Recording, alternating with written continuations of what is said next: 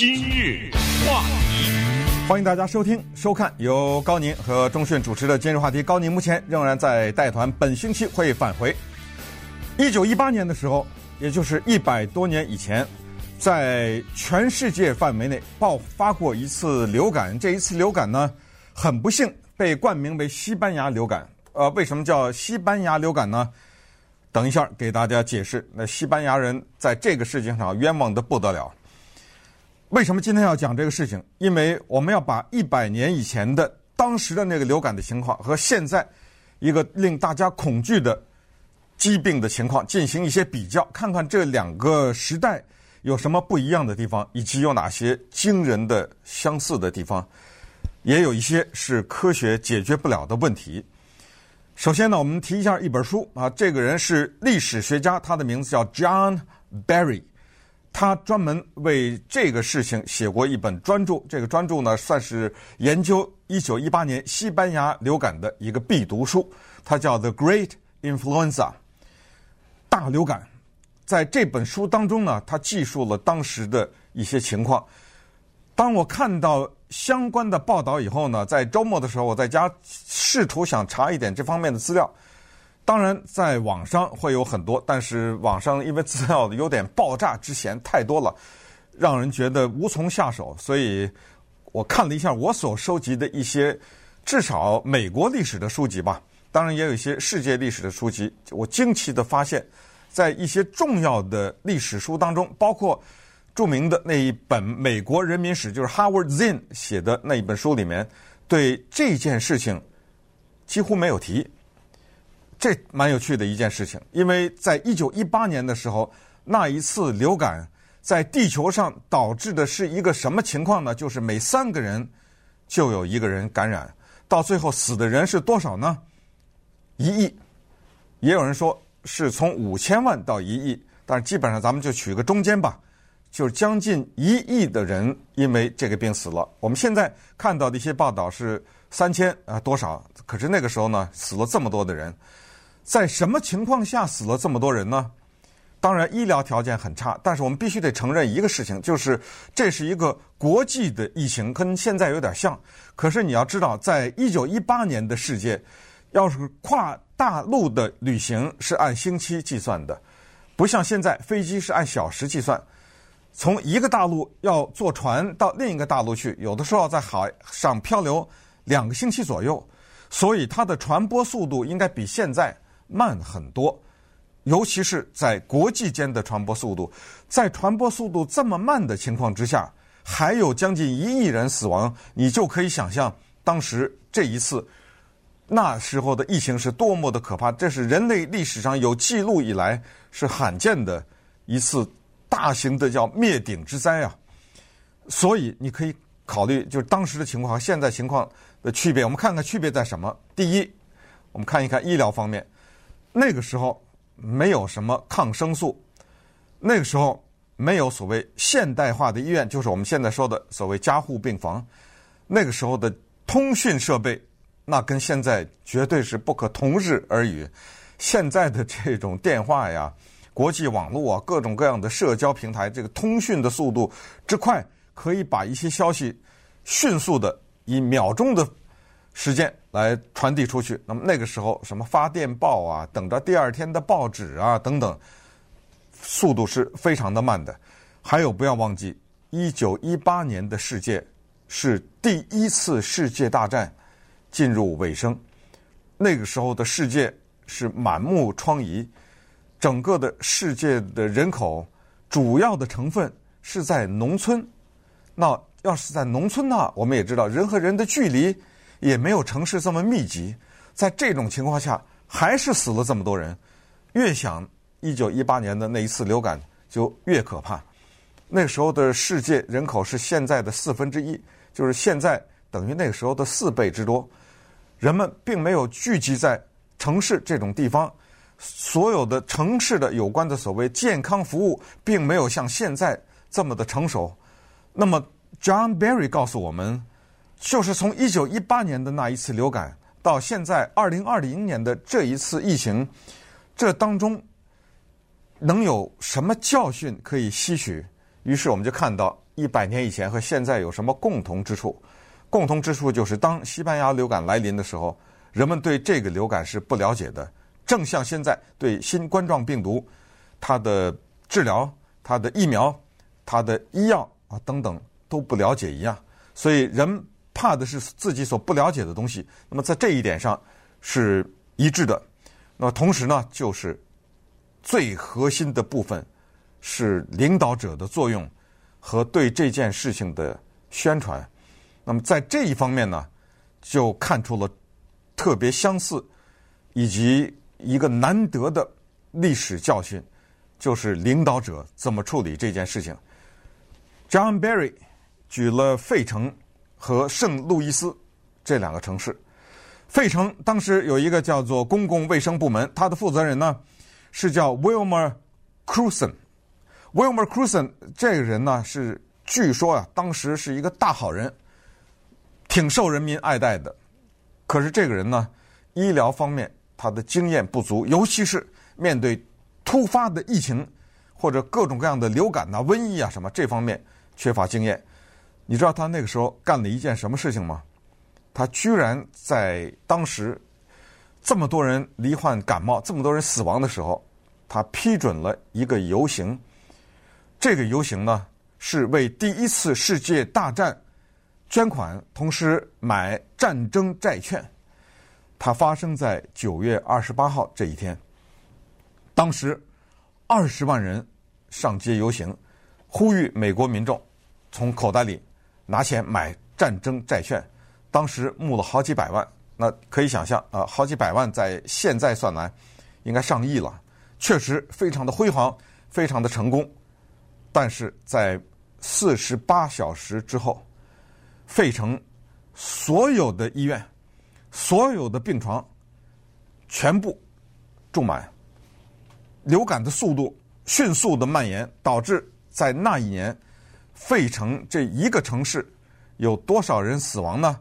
因为流感，一万四千五百人死亡了。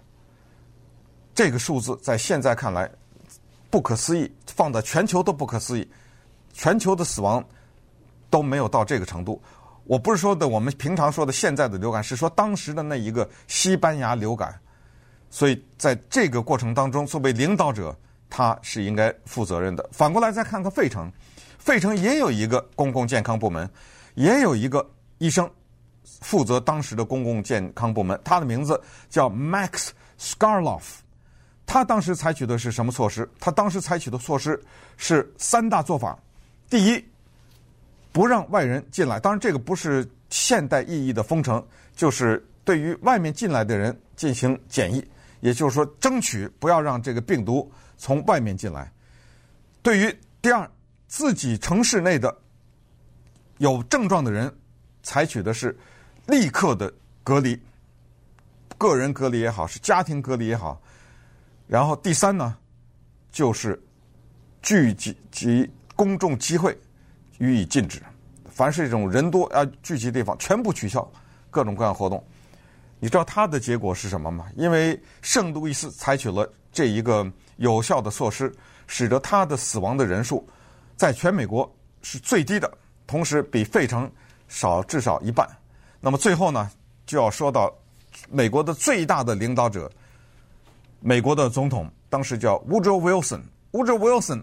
是美国历史上一个非常有名的总统，因为第一次世界大战结束的时候呢，他有所谓的十四点声明啊，他那个十四点声明在历史上非常的有名。但是这个人呢，在控制疫情方面，甚至可以说是个罪人，都有点不太过分啊，因为他在这个问题上犯下了重大的错误。第一，隐瞒疫情，对这个事情他不许报道。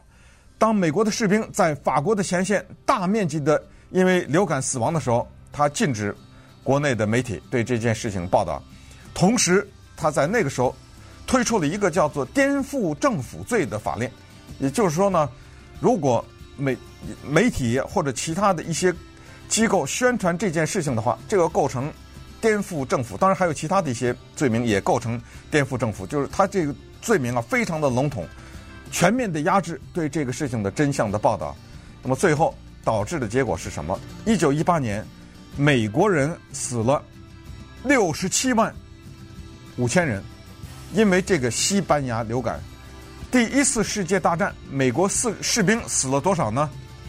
五万三千人，和那六十七万五千人，数目是相差的触目惊心。那么稍等会儿，我们就看这个写《Great Influenza》这本书的人，大流感的这个人 John Barry，他告诉我们，现在我们应该从一九一八年那里学习到什么？话题。一九一八年的世界当然和现在是完全不同的。那个时候呢，发生的西班牙流感是今天给大家所介绍的一个情况。大家可以看一看这当中呢有什么异同跟现在的情况。当时呢，美国给人类提供了一个非常不幸的，但是也是难得的试验田，一个研究的大的实验室。怎么说不幸呢？因为现在如果我们做实验的话，我们不可能做这样的一个实验。说现在有一个疫情发生了，来，你加州啊，不要控制；路西安、路易斯安那州你来控制；德州你不要控制，不可能这样来做这样的宣传。可是当时因为缺乏全国性的领导这么一个机制，刚才讲过，因为美国总统 Woodrow Wilson 他视疫情而不见，他全力的。把自己的注意力放在了终结第一次世界大战之上，所以导致这个疾病在美国迅速的蔓延。可是这个呢，也就给了一些机会，因为各个州、各个城市，他们的做法不一样，有一些地方管的比较松一点，有些地方管得比较严一点。这个就给后来的历史学家留下了珍贵的资料，对医疗工作者也是一个难得的研究的机会，因为他们没有办法人为的促成这样的一种情况，所以。